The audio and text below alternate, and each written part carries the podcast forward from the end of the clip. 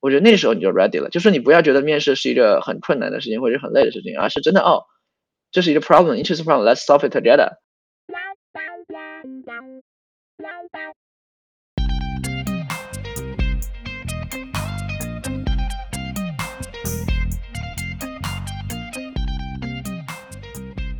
Hello，大家好，欢迎来到第二期的节目。那这一次的节目比较特别，我们请到了三位非常优秀的、来自不同公司，而且处在不同产品生涯阶段的产品人，来和我们一起聊一聊他们是如何 break into product 的。那闲话不多说，我们直接开始吧。OK，那欢迎戴戴来到我们的节目，要不戴戴先做一下自我介绍吧。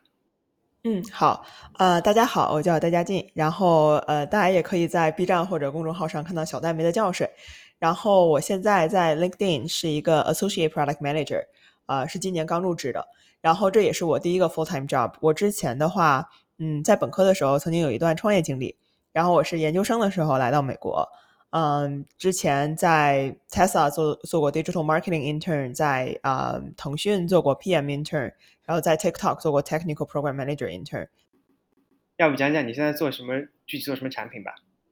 嗯，好，呃，因为呃 Associate Product Manager 这个 program 是一个 rotational 的 program，所以说这是我的第一个 rotation。然后我做的主要是和 growth 相关，呃，所以说严格意义上来讲，我现在是一个 growth product manager，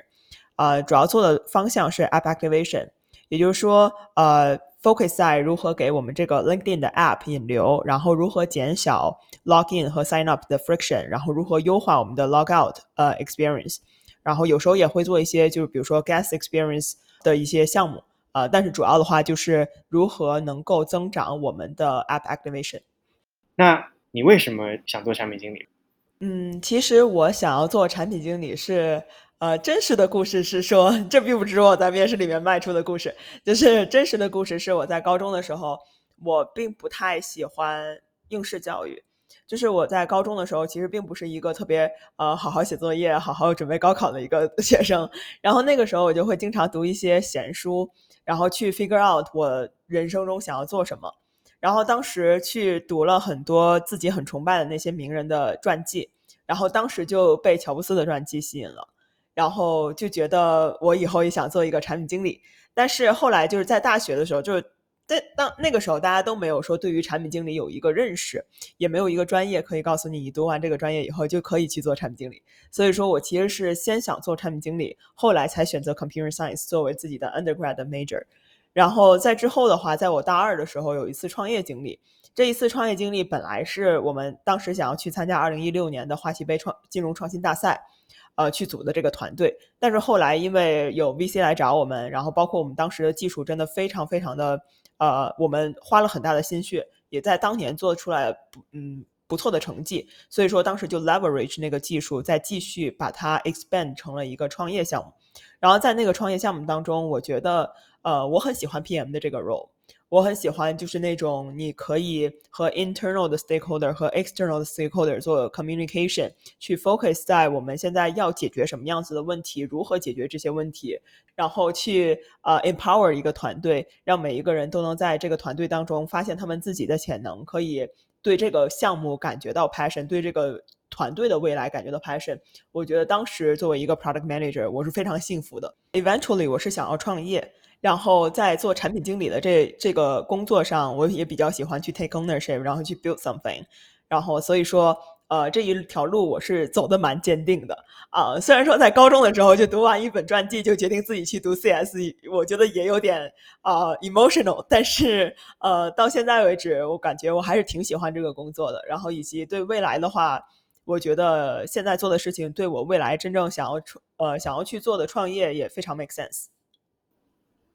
OK，那我们来讲一些比较 tactical 的话题。先讲讲你怎么拿到你的面试的吧。嗯，呃，我先说一下我的 target，就是我当时在快毕业的时候，我觉得因为我很想做 PM，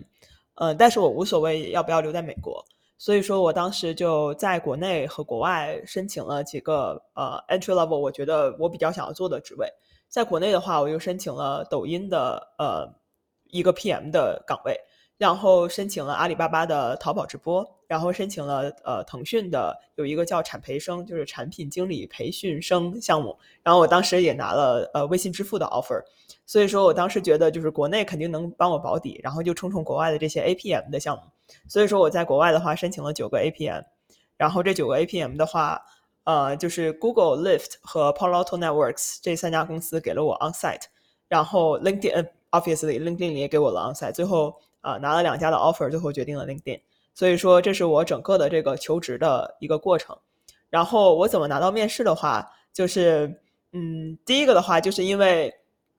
其实我准我投的公司并不是很多，所以说我就呃，尤其是在美国这边的 APM 项目，呃，其实你非常需要在这这个项目开始的第一到两天就把你的简历投出去，要不然的话，可能你的简历呃根本就不会被 review，因为太 competitive 了。所以说，我就 research 呃很多的 APM 项目，他们的 start date 和确保呃我能够找到一个能够 refer 我的人，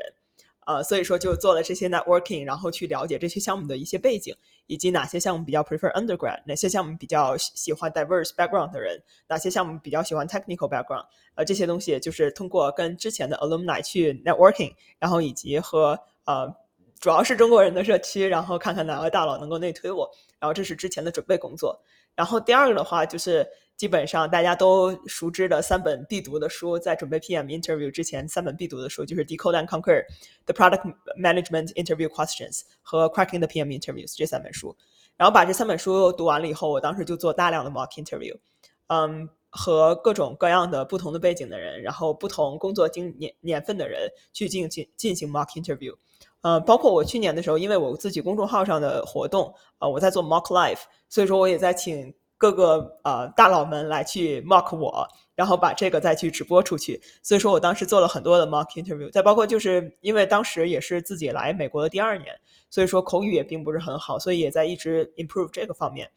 嗯，对，这个 mock interview 大概是最占我时间的东西。然后再往后的话，就是呃对一些 companies 进行调查。就比如说我拿到面试的那些呃那些家，就比如说我当时 Microsoft 拿到面试，呃 Google、Lyft，然后嗯 Palo Alto Networks 这些公司，LinkedIn 这些公司拿到面试，然后这些拿到面试的公司，我会去呃把他们最近几年的开发者大会或者说产品发布会去看一看。我当时呃对 Facebook 比较感兴趣的时候，我往前推了差不多十年的它的 F8 的 conference 我都看过，然后包括有一些公司的呃传记，就比如说 Facebook 的传记、Instagram 的传记，然后 Netflix 的传记 我也都读过。因为我当时觉得就是 APM 的话，你要跟别人 compete，其实你真正的对手并不是说和你一起在这里面读 master program 的那些 immigration 的学生。你真正的最烦人的 competitors 是在在美国土生土长用了二十年 Facebook 的美国人，所以说我当时觉得，如果说 communication 比不上，我对这些公司的了解还比不上，对方为什么要 employ 我呢？我觉得不 make sense。所以说，我就尽可能的去呃了解这，比如说这二十多年这些公司在美国的这些公司他们的一些变化，然后从而呃补充上这些 background knowledge，嗯。然后再除此之外的话，当然也听 podcast 啊，去了解这些行情。就比如说当时我面 l i f t 的时候，我记得有一个 podcast 叫做 The Right Sharing Guy，好像是这样。然后在嗯面 Palo Alto Networks 的时候，有一个 podcast 叫做 Security Now，呃，都是在利用碎片化的时间去进行这方面的知识补充。然后最后的话，呃，就是呃和业界的产品经理去去聊天。呃，去了解他们做什么，我觉得这这方面的 networking 是给我最多就是教育的一个一个方式。就比如说，嗯，你要 networking 的产品经理，他是做，比如说像我一样做 app activation 的，那可以，那你可以在之前就看一看 LinkedIn 的 app。它的 login 是怎么样的？sign up 的流程是怎么样的？forgot password 的流程是怎么样的？它这张方呃这之间的逻辑是怎么样的？它有哪些 list generation 的途径来去呃帮助 LinkedIn 的 app 有它的 acquisition 啊等等等等，把这些都 networking 呃把这些都了解好了以后，再去跟那个 network 那个人 networking，然后你就可以有。呃，问题去问他，就比如说，为什么你的 Signing with Apple 是 design 成这个样子的？那我看，比如说 Pinterest 它就不是 design 成这个样子的，你就可以去问出来更 make sense 的问题。嗯，我觉得当时我在这方面做的是比较多，而且因为国内的职场并没有一个 networking 的 culture，所以我当时甚至是投了很多国内的公司去面试，然后就为了能够在面试之后，那个面试官问我说你还有什么其他问题要问我的时候，然后疯狂的问他一堆的关于他产品的问题，然后就得到一些 insight。所以基本上我就是准备面试，就是这呃五个五个点吧。嗯，还是很多啊。那如果让你排序的话，就是对你的帮助的影响从高到低，我们排序的话，嗯，你觉得在你做准备工作这五大块的这些内容里面，你会怎么去排它们？嗯，呃，我觉得最重要的应该是读那三本书和做 mock interview，因为这个的话是所有的准备 APM 或者准备美国大厂 PM 的人都会准备的东西，所以说这个相当于你就可以 use their language，speak their language。然后再往后面的话，我觉得比较重要的就是去和业界的产品经理去沟通，而且你要你要特别在意的就是你这个沟通是不是有效沟通。就比如说，所有的做 networking 的学生都会问对面的人说：“你怎么 get your first PM interview in the United States？” 或者说你怎么样去 prepare for your PM interviews？这些问题大家都可以问得出来。然后你怎么样可以你。通过对于他的产品的了解，可以去问到他每天二十四小时里面，比如说十个小时都会在思考的问题，那么他就可以给你的 best answer，而且他也能够发现你是 prepare 来的。所以我觉得最重要的应该是这几点吧。OK，最后一个问题是想 follow 一下你前面讲的，你在投面试的时候，你投了中国和在美国的公司。那你最后决定放弃国内的 offer，加入 LinkedIn 的选择，你是怎么做？嗯，我觉得我主要就是看的，对于一个初级产品产品经理来讲，他的 scope 有多大，他受到的焦虑有多多。其实我当时觉得我的最好的 backup plan 是在呃。腾讯的产培生的微信支付，而且我当时也很喜欢那个 mentor，就那个 mentor 真的很可爱，然后之后跟他成了很好的朋友圈之交。嗯，但是我觉得就是在 LinkedIn 这边的话，首先呃，他的项目更 competitive，所以说比如说像 LinkedIn 这边，每年只有六七个呃是是呃比较 lucky 的小同学们进来，然后 versus 在可能在腾讯每年可能会有五十多个人进来。呃，我觉得这个可以给每一个人身上花的心血是不一样的。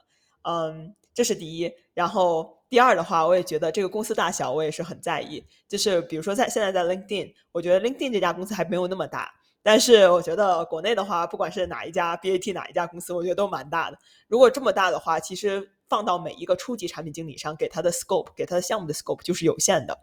而且我非常在意那种对于初级的产品经理来讲。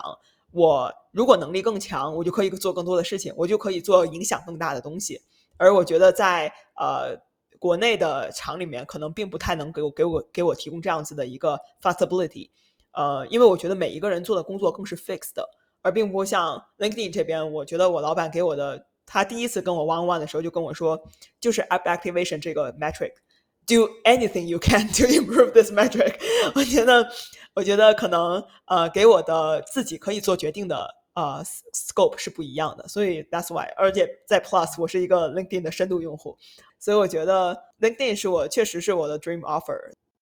OK，非常感谢戴戴跟我们分享你的经历，然后最后要不跟大家讲一讲怎么去看看你公众号里那些非常挺有帮助的一些内容。好好好，感谢感谢。呃，我的公众号叫小戴没得觉睡。然后这个公众号其实是我去年的时候在找工作的时候，我当时就觉得我每周都会有很多的 learning，所以我就想把我的 learning 写下来，然后以及呃也有相关的社群。其实是因为我在一八年刚来美国第二个月的时候，我就接到了 Google APM intern 的面试。然后当时因为我只面过国内的 PM 的工作，并没有面过美国这些一过来就会说 How to improve Facebook Marketplace 这样子的问题。所以说我当时拿到那个面试的时候，我就说。这这，我感觉就是你为什么要问我这种问题呢？你是 PM，你应该 tell me how to improve it。所以，所以我当时就觉得身边也没有能够找到跟我一块面试这个 Google APM 的人，所以我才建了社群，让大家一起去做 mock interview，一起去准备。嗯，所以说也是来自于我在来到美国第一年的时候找工作的一些痛点，然后去建立这样的一个公众号和社群。然后，呃，后来的话是我们做呃 live。做 mock life 做多了以后，有很多的同学会说，就是 recording 能不能分享出来？所以说我才有了 B 站。B 站上的话，主要同名也是小戴梅的觉睡，呃，主要就是分享我们所有办过活动的 recording。所以说大家如果感兴趣的话，欢迎 subscribe。接下来将会听到来自 Coinbase 的 Leo，也是木木。好，那特别欢迎木木来我们的节目，啊，和我们讲一讲他是如何 break into product 的。啊，木木要不先跟大家介绍一下自己？啊好，我叫 Leo，然后我朋友都叫我木木，在美国做产品有大概现在有六年左右的经历了吧，一五年开始，然后呃，目前是在 Coinbase。嗯，做产品经理之前分别在 Lift、Jet，呃，然后被沃尔玛收购了，嗯，都做做产品，然后之前有做也有做一些一小段的 consulting experience，呃，然后很大很高兴可以和大家来分享今天。好，那我如果方便的话，要不讲讲你现在在 Coinbase 做一个什么样的产品？是，呃，我在 Coinbase 其实做了好几个不同的产品一进来，但呃呃，首先我一开始是进进去做的一个叫 Credit 的产品，就相当于说要考虑一下怎么样能够，一方面是做我们的 system to 来 manage 我们自己的 credit，所以我们可以 launch 一些 borrow 或者 lending 的 product，还有一方面就是比较 crypto forward，就想一下怎么样能够把所谓的信用积分或 credit score 的 concept into 到这个 crypto world 里面来。因为你发现 crypto 其实大家都是，呃，直接通过 collateral 来借钱，而不是直接，呃，而不是真正的靠像像正常的 business 或者 economy 里面是通过信用来借钱。嗯，然后呢，我又有 work on 呃 trust and safety 的 product，然后最近我 focus on 其实和这两个都有关系，就是叫做 DID decentralized identity 这个 concept 其实在 industry 里面也有好久了，不只是 crypto industry，就是 in general 就其实有好好多年，好多大公司都想做了。但我们这次就想做一个比较 open，然后专门 target Web 3.0的一个 solution。那你之前也做了很多不同的产品的岗，在 Left，然后在在 Jet 啊，是什么让你想做一个产品经理，然后做了这么久？这是 good question。我其实有好好多方面，一方面是嗯自己首先，因为本科也是学 CS 的，首先对 Eng 这方面还蛮有兴趣的。然后产品又是一个非常能够结合你对 engine understanding 和一个和 problem solving 的 skill 的地方。然后我觉得最主要的是 sense of ownership 吧。首先我觉得我会被有意思的 problem challenge，然后我又会觉得自希望自己能够 own，然后能够 create 一些 some something that's different，哪怕只是让在一个非常小的领域或者非常小的角度上，能够把这个世界变得稍稍有一点不一样。然后我觉得产品是一个非常好的。role 让你能够去 drive 这个 d 呃你你整个 team 的 direction，然后让你去实现这样一个企图心。Long term 是想自己去创业，这和我在之前想做那些事情也一样嘛。然后我觉得产品是一个非常合适的岗位，能够让我进行就是训练自己的这些各方面的，就是做一个 leadership。的 leader 的那个 skill，然后去管理或者去 develop 一个产品的 skill 吧，我觉得这这些都是我比较 appreciate。所以就 summarize 一下，一个是我觉得我被这个 problem solving 的 challenge 吸引，第二点是我喜欢有 sense of ownership，能够自己 drive direction，能够感觉能够 actually create something that has impact。然后第三点就是自己呃，因为 long term 想要做自己的创业。前面你讲到你在做产品经理之前也做过一段时间的 consulting 的的工作。嗯那么，可不可以和大家聊一聊你是啊怎么完成的这么一个转变？你是怎么就是找到第一个这个产品经理的职位？啊，对，呃，我其实本来就一直想做产品，后来我当时的想法是因为在国内读了本科，过来读的 master，然后觉得自己的 English communication skills，嗯，就算是在就在 master 的时候没有注训练的不够吧，然后觉得啊 consultant 可能是一个比较好的，嗯，就是跳板，所以我就先去做 consulting。嗯，然后找产品其实就是呃，有些 entry level 的 consulting 的 role，他们其实是 open 去有过 consulting background 和 consulting experience 的，呃，然后当时就是各种投简历去面试，然后其实到后来，其实最主我觉得最难的点就是能拿到面试，只要你能拿到面试，其实很多时候就是靠。你知道产品的面试也不是说很很 focus on 你的 behavior，大多数公司都不是很 focus on 你的 behavior，所以所以就是你自己去练习你的面试，练习你的 problem solving 的这些 thinking，然后就很呃，然后当然再加上一些运气了啊，就是很幸运的拿到了当时 Jet 的 offer。明白？那你觉得你当时在准备面试或者准备简历投简历的时候，啊，有没有哪些你发现的一些窍门？嗯，我觉得窍门第一点是要先把自己的简历改好吧，尤其是在你找第一份、第二呃第一份的时候，因为你的简历并不是很典型的那个产品的简历，所以很容易嗯被刷掉，所以应该要尽量的把你的简历更的变得更加 product focus 一点，更像一个产品的简历，比如说你要想你自己怎。怎 demonstrate leadership 啊，怎么 involve 了 product design 啊，怎么样呃 drive 了你的 team 啊，呃或或者说加多多加一些，比如说加一些 impact，加一些 quantitative metrics。简单来说就是你要以一个产品尽尽量让自己的简历看起来更嗯 product related。呃，然后一旦你然后我可能会我会找很多人帮我 review 帮我看，嗯，看完了之后我自己要觉得可能至少有这百分之七八十的 confidence level 之后。不太会教，然后可能教的过程中，根据你面试的或者各种 feedback，他可能还会不停的在改，嗯，这是第一个重要的点，因为我觉得，尤其是对于一个新要去加入产产品的人来说，其实简历这一关是很难过的，因为其实竞争还挺激烈的。对于 entry level 来说，其实几个比较注意的点，一一个是你自己有 lead team 的能力，然后第二点，可能你如果有一些 co-founder experience。也是一个比较好，比如说，如果你一开始实习的时候找不到一个好的公司去做 internship，你可以试着跟你的朋友去做一个自己的 startup 小的 co 有 co-founder experience，这个也会是一个加分项。再就是很多 bullet points 尽量要比较 data driven 或者 impact focus 一些。我觉得这几点是比较常见、容易呃被大家 miss 掉的几点吧。然后简历结束之后，自然就是嗯在 LinkedIn 上都。多多投多加真真人真，我觉得要不要害怕，就是对别人发 cold message，就直接发，然后说，呃，能不能？其实很多时候，比方说，如果有人直接我不认完全不认识人过来跟我说，给了一段自我介绍，讲了一下自己的简历，然后说能不能给我 refer，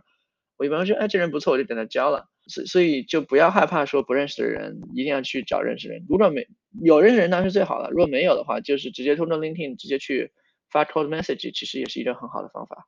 嗯。大概这样几点吧。好的，呃，我们其实来讲讲面试这个东西吧，因为这个产品经理这个面试的过程也很多，其实大家都都是 case。你当时怎么准备？case，呃，我是这样子的，像我刚才说，简历简历专过了之后，呃，我会其实也会也会有一些 behavior question 嘛，所以我会给自己大概，但其实不用准备很多，我大概准备了五六条，呃，那种常见或者常问的，嗯，behavior question，一般就是你怎么 deal with conflict 呀？你怎么 most challenging 的那个 experience 啊这些东西，我就大概写了几列五五六个 experience，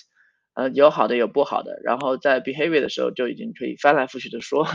呃根据不同的问题然后套进去然后说。然后关于 case 本身的话，我其实很喜欢，就算自己没有工作的时候也会去面试，就是你首先要去复习一下这些理论知识，看一下这些 framework，就是 take a step back，想一下你真正的在工作中遇到你的产品 problem 的时候是怎么解决的。然后你尽量是结合这个理论和结合自己的圈子总结出自己的 framework，然后就是不停的在网上像呃有那个 Louis 林的呃 community，很适合去找人联系做 mock，然后你也可以和你朋友自己一起呃比如说找一个题库，网上有很多题库嘛，一起把那个题快速的过一遍，但大家一起可以总结一下针对这个类型的题也有什么样子的 framework，然后练习到什么程度就觉得自己 ready 了呢？第一点是你首先不要觉得自己要在面的时候一直要想 framework，要使劲的去套 framework，其实只是一个更像一个 checklist，让你解决问题的时候能够呃想的更全面、更周到一些，或者去 remind 你不要太在某一个很 trivial 的事情上 drift 太太 deep。但是真正在面试的时候，我觉得需要遇到一个题，你觉得这是 interesting 的 problem，然后你很开心的去 solve 它。也没有考虑说一定要用 framework 或者怎么样，就只是很开心的去 solve 它，那你就能 solve 的比较 structure，然后也呃能够 come up with 一个比较好的 solution。我觉得那时候你就 ready 了，就是你不要觉得面试是一个很困难的事情或者很累的事情，而是真的哦，这是一个 problem，interesting problem，let's solve it together。嗯，有这样子的一个呃心态的话，我觉得你可能就比较 ready 去面试了。明白，而且一般很多时候，其实面试官问你的问题也是他们之前自己遇到过的，那。很多时候面试面面着就，其实心态如果把它放成一个 open 的这种 brainstorming 的话，其实对对对对对，尤尤其我觉得其实面试对我来说自己的小 tips 就是说，呃，你不要把面试官当成面试官，你应该把面试官当成你的 colleague，然后就就想象你在你工作中你的 colleague 过来问你这个问题，你怎么和你的 colleague 去解决？呃，be yourself 就好了。当然，这就要其实，但这些其实就要求你之前有做一些积累，自己有总结你的 frame，然后自己在解决问题的时候是一个 logical 是 make sense 的，不然的话你可能就会显显得比较 就不能 pass the interview。Yeah，其实我刚才说的这点最核心的一个 take away，产品面试的方式虽然和其他的很多 role 不一样，但它是有效果的。At the end of the day，都是在考验你解决问题的能力或者思路。那今天的最后一个问题啊，你觉得在你的产品生涯里，你每一次转变的原因是什么？啊，Great question。嗯，我每一次转变原因其实都差不多，都是因为觉得自己，呃，首先觉得自己是一个 early，自己是还在 early stage of my career。我觉得作为产品，你是能够非常的 benefit from，嗯，有更多的 exposure 在不同更多的 industry，而且不同的公司也会有不同的那种。工作的方式和文化，所以说第一点是我觉得自己进入 comfort zone 了，然后我想要 learn more，想要 find more challenge，这是第一点。然后第二点就是我其实每次找的时候都不是说 force 自己，就因为现在的 role 不喜欢就一定要去找，而是我可能每一年半或者两年的时间会自己有一 round interview，就像我刚才说的，这 interview 准备的过程中，既能够让自己复习一下理论，或者总结自己总结一下自己的方法论，对之后之后的工作也有帮助。而且比如说我看我如果看一看自己简历，回回头写一写现在自己这份工作，然后自己的简历，看一下自己再看一下网上大家招聘的时候的 job requirement，你可以看到有一些 gap，哦，说我缺这份 experience，缺那份 experience，你可以在你的工作中去着重去弥补或者去得到那样的 experience。呃，然后在这个过程中。我进行了面试，有的时候就遇到了很好的机会，然后觉得，嗯，那我就干脆跳吧，或者接呃接受这个新的机会吧，也就去了。所以并不是说因为自己对现在的 role 不开心被 force 走。然后第三点就是你跳槽的时候，你其实会有很多不同的选择性的，不只是说我现在要走，或者说我对现在的职位已经学不到这个东西，还有一个就是你好好像可能会有很多的 option，你可能有四五个不同的 offer 啊，然后你要怎么样选择是哪一个，我就会考虑到我下下份工作想干什么。我下下一件事情想干什么，就是能直直接的影响我对我下一份工作的选择。我可呃，然后还有一点就是 industry 吧，最后一点就是 industry。嗯，你像我这个 crypto，其实之前我并不是一个对 crypto 有很多的 involvement 的人，但是我觉得啊，why not？就说不定它就是 next big thing。So 我我就 take a leap of faith for a year or so。Worst case scenario，我就换工作嘛。但是现在 so far 我接触的越多，我其实对他觉得越来越有信心。大概就这四点。那你在每一次的转变，有没有一些事情哇，这个和我之前很不一样的地方？呃，有有，就是每个公司的工作方式就很不一样。就有的时候，你觉你，我觉得很有意思的一点是，你要根据你自己的所在的 team 来改变你的工作习惯或者工作方式。你作为一个产品经理，你其实最核心不变的一部分是说。你要能够 take a step back，从一个比较 grand view 来看一个 problem space，看一个问题，然后你要能够给你的 team 提供你的呃，就是其中一个 clear vision，还有 why 是这个 vision，然后能够 inspire 你的 team 或者 motivate 你的 team towards the same vision，same goal。除此之外，其实你很大一份责任是在 unleash 你 team 的 power，让你的 team 越 efficient。越越好，对吧？因为你 team 上自己有很多 expertise 啊，比比如说是 finance 相关的，比如说是你可能有 product marketing manager，你可能有 data scientist，你可能有 engineer，这些都合在一起。所以其实会需要你根据那个公司的文化或者那个公司的工作方式来改变你自己在 handle 你和 team 相处方式的时候的一些一些习惯或者方式。像像 Coinbase，我在不同的 team 甚至都不一样。比如说我在做 credit 的时候，可能和我们 finance team 的人，或者和很多直接从 Wall Street 直接出来的人接触的会比较多，然后他们的工作方式就很不一样。比如说在 bank 里面，他们 traditionally 其实是没有所谓的 product 这个 role 的，technology 只是一个 supporting function。嗯，但是在但是 Coinbase 呢又很明确的说了是一个 product driven 的 company，所以怎么样子去和他们协作，或者说甚至你有的时候要去想办法去 educate 他们。或者说是完全调整自己的工作方式，所以去 summarize，我觉得就是在不同公司中，每个公司他们因为 organization 的 structure 不一样，然后因为公司的文化或者工作方式不一样，导致你要对你工作方式有比较大的调整嘛。除此以外，我想说的第二点就是 industry，比如说在 Coinbase 做 crypto，这 industry 真的是变得太快了，然后你就需要不停的 adjust 你的 product strategy，这样子 whatever happens in the future，你都能够比较 rapidly adapt。这其实也是一个比较大的不同。比如说和我们之前在 Jet 做的时候，我们是做 supply chain 相关的东西，这个 industry 其实相对而言就比较传统。虽然我们做，比如说我们做 fresh grocery 的 delivery，虽然也算是 innovative，但是很多基本的问题变化的其实没有那么快。呃，所以这样子你做 product roadmap 的时候，可能就会跟呃在 Coinbase 的 strategy 会稍微不一样一些。大概这两点吧。嗯，那啊非常感谢木木来做客我们的节目。客气。那我们接下来的一位嘉宾是啊，我的一个好朋友 Kevin，Kevin，要不你跟大家打个招呼？嘿，Johnny 频道的听众们，你们好呀！我的名字叫 Kevin，然后呢，我是 Johnny 之前在纽约的朋友。呃，简单的介绍一下我自己，本科是在美国的西北大学，本科毕业以后呢，是在香港做投行。然后从同行离开之后的话，我是加入了腾讯，在深圳的微信支付团队做 To C 的产品经理。呃，离开之后的话，我现在是在一家叫做 Unity 的公司，然后主要负责战略和市场。所以你在之前做了投行，然后再去转到了这个产品经理，是什么想让你成为一个产品经理？这是一个非常好的问题。呃，我觉得是这样的，因为其实我呢从小就比较喜欢艺术，还有做手工相关的一些这样的活动。然后大学的时候，其实也接触了很多呃设计的课程。然后我自己也会做很多的 product design，还有 industrial design。之前的话，其实这些只是我的爱好嘛。但是之后辞职的时候，就会在想说。OK，我已经从投行辞职了，那我现在需要一个理由来 rationalize 我的辞职的这个决定。然后其实我因为我之前一直比较喜欢设计嘛，然后当时就想说啊，专门去读一个工业设计或者是产品设计这样的一个一个专业。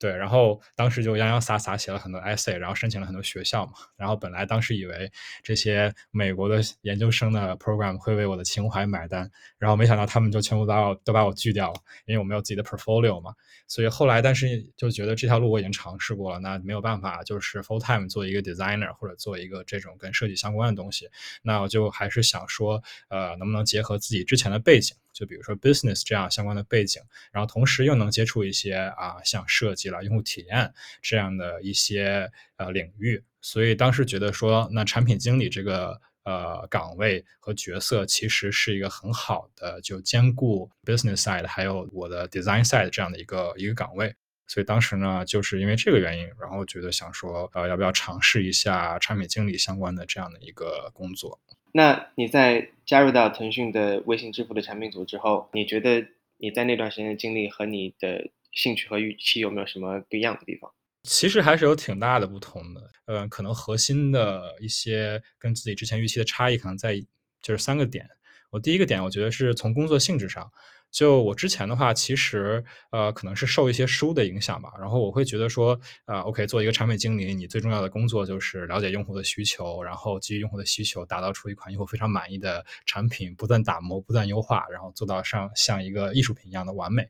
然后呢，但工作之后的话，其实我当时就意识逐渐意识到说，其实 OK，我之前对产品经理的理解，可能更多的不是产品经理，而是匠人精神。就是我把匠人精神和产品经理的工作混为一谈了。呃，工作之后的话，其实我觉得对我来说，产品经理可能更像一个类似于经济学家吧。就是说，你要每天思考的问题是，你怎么样 OK，在你了解了用户的需求之后，基于你手上有限的资源，那你要协调各种各样的资源，来把你的产出、你的 ROI 最大化，来满足用户的需求。然后的话，从日常沟通上和之前的想法很像嘛，因为如果是一个匠人，我当时理解产品经理可能很多的时候，你就是主要自己在这里钻研产品，然后琢磨产品形态，然后思考产品路径。呃，当然会有沟通了，可能更多的沟通是你可能和用户之间的沟通，而且很多时候你可能不是跟用户沟通，而是观察用户的行为。但工作之后的话，其实我会发现说，尤其是跟各个部门的沟通，其实是产品经理工作中很重要的一个部分。就有点像电影导演的那个角色一样吧，你其实并不是所有做所有的负责这个电影相关的领域，你都不是最专业的人，但是呢，你可能是呃有这个电影的脚本。然后你对这整个的剧是有一个自己的理解和规划的，那你就要基于这个理解和规划来协调各样各方的资源，然后按照你的想法把这个事情来实现，可能更像是这样的一个角色。呃，最后的话，从产出结果上，我觉得，嗯。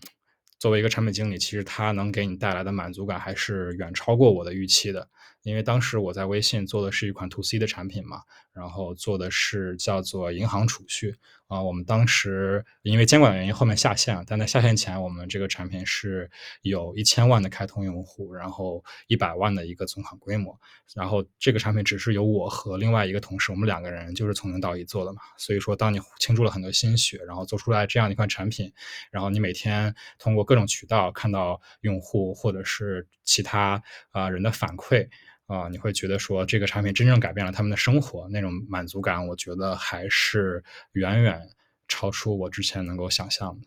你从投行到产品经理，其实这个转变还是挺大的，无论说工作的内容、工作的方式啊，对事情的思考啊，你是怎么找到这第一个这产品经理这个职位的？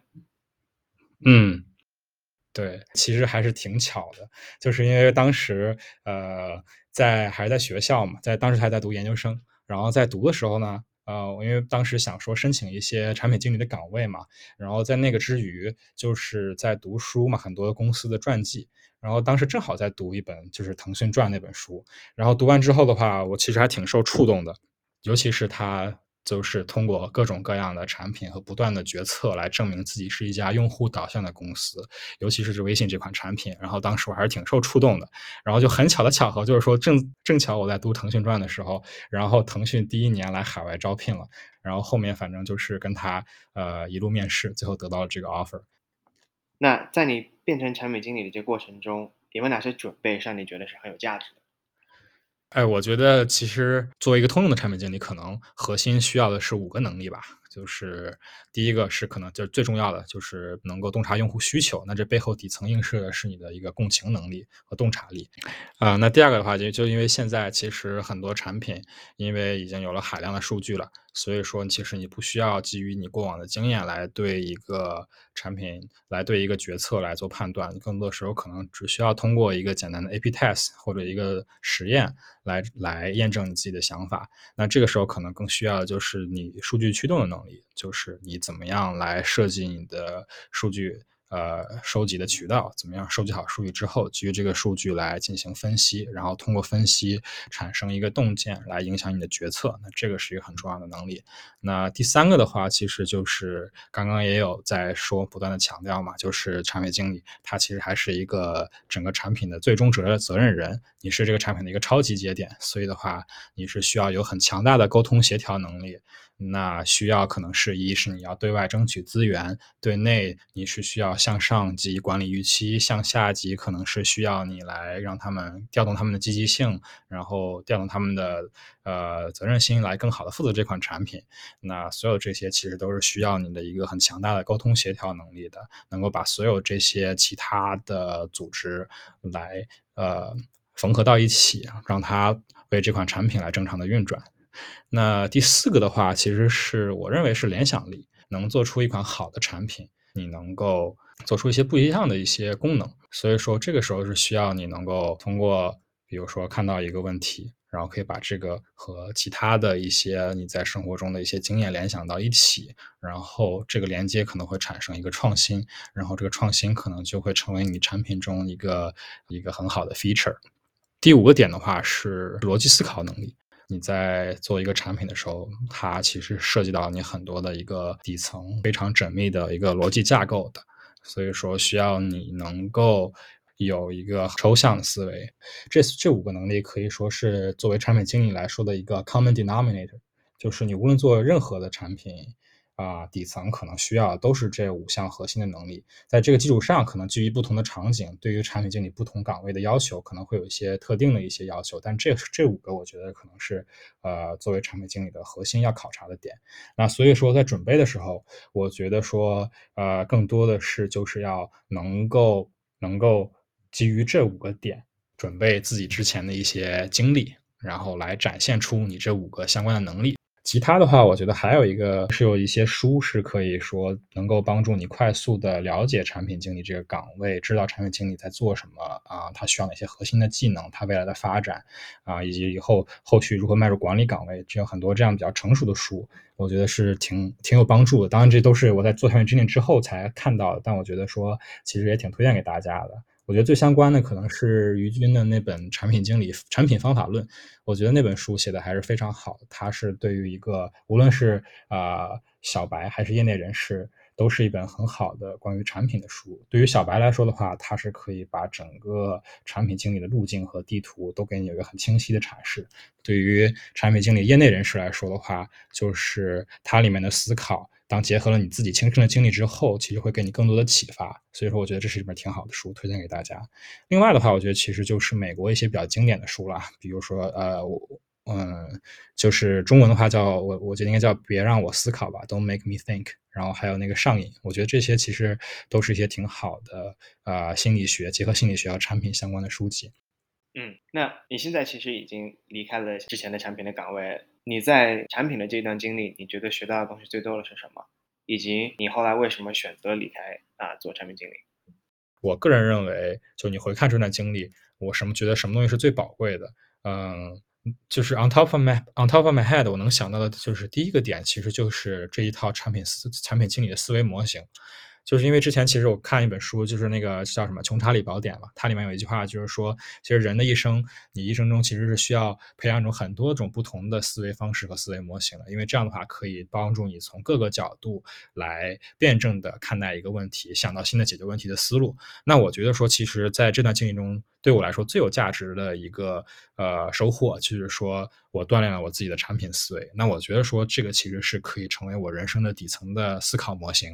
呃，我觉得是可以终身受益的。呃，第二个问题就是说，为什么要离开这个岗位？我觉得主要是有几个方面的原因吧。那第一个原因是，第一个层面是业务层面。呃，我做的是一款金融产品嘛。那我个人觉得说，一款金融产品它能给用户的价值，其实是分为它的金融产品的价值，还有就是你的用户体验的价值。但我会觉得说，作为这款产品，其实它金融产品的价值是远远高于它用户体验的价值。所以说，其实这个做到后面，这个这个业务本身。